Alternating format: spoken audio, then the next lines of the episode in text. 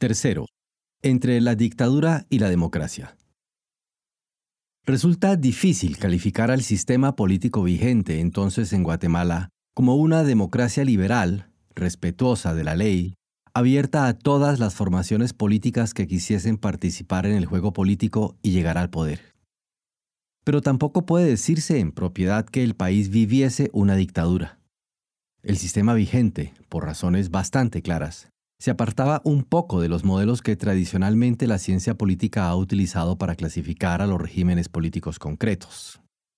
No podía hablarse de una democracia plena cuando la sucesión presidencial estaba prácticamente predeterminada, recayendo siempre sobre el ministro de la Defensa en funciones.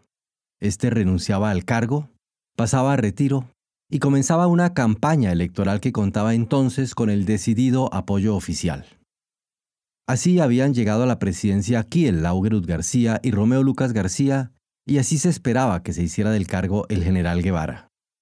No podía calificarse como liberal o sujeto a derecho a un sistema político en el que actuaban con entera libertad cuerpos parapoliciales que asesinaban y secuestraban, donde el sistema judicial no intervenía en la mayoría de los casos de violencia política y en el que no había garantías reales para los ciudadanos. Pero no por eso podemos definirlo, con justeza, como una dictadura. Había alternabilidad, aunque fuese entre personas de un mismo sector político. La coalición gubernamental solía variar de una elección a otra, y con esto también cambiaban muchos cargos de importancia en el aparato del Estado. Los partidos políticos funcionaban con bastante libertad. Había un Congreso plural en funciones y podían hacerse críticas al gobernante de turno, incluso actos y manifestaciones públicas. La prensa se autocensuraba, o por lo menos no podía actuar con absoluta libertad, pero era posible hacer oposición a través de sus páginas y no todas las informaciones que se publicaban, por cierto, resultaban favorables para el gobierno. Quien haya conocido o vivido bajo verdaderas dictaduras militares, como las que proliferaban entonces en otras partes del continente, deberá reconocer que había bastante distancia entre ellas y el modo político que se había consolidado en Guatemala. Este se parecía en cierta medida al mexicano, con su prolongada sucesión de presidentes del PRI escogidos siempre por el mandatario anterior, ofreciendo obvios contrastes con lo que ocurría en esos tiempos, por ejemplo, en Chile o en la Argentina. Guatemala estaba en una situación casi bélica, y esta circunstancia debe ser tomada en cuenta cuando se trata de entender algunos de los fenómenos que seguramente llaman la atención al observador imparcial. En un contexto como ese resulta admisible, al menos hasta cierto punto, que no todas las acciones de violencia pasasen a ser juzgadas por unos tribunales que estaban sometidos no solo a las presiones que pudiese ejercer el gobierno, sino, y muy principalmente, a las amenazas y extorsiones de unas organizaciones armadas que actuaban con visible dureza y falta de escrúpulos. Esto no justifica, naturalmente, los secuestros, los asesinatos políticos y las masacres que se hayan cometido contra la población civil en las áreas rurales, pero enmarca la situación de un modo diferente.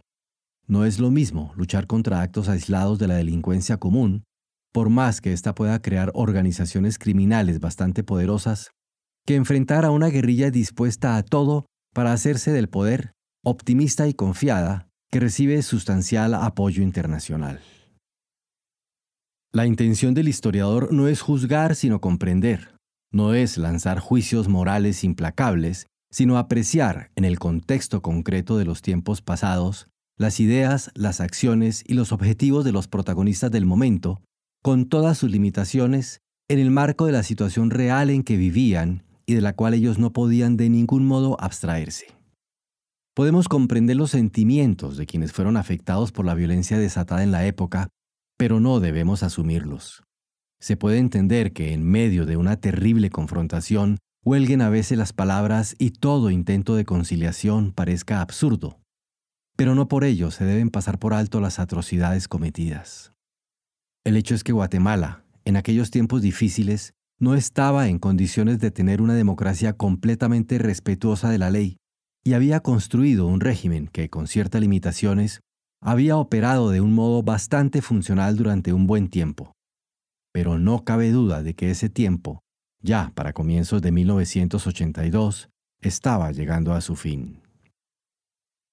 Para esa fecha el sistema político guatemalteco había dejado de representar a la amplia masa de la población, que sin respaldar el proyecto marxista de la guerrilla, quería expresarse, quería decidir políticamente y estaba cansada de un régimen que gradualmente se hacía más cerrado y, a pesar de su propia discrecionalidad, no parecía capaz de acabar con la amenaza subversiva y llevar la paz al país. Por eso surgió la fragmentación política a la que hemos hecho referencia en la sección precedente. Por eso, poco después, serían los propios militares los que pondrían fin a los 12 años encabezados por presidentes que habían salido de las filas de su propia institución.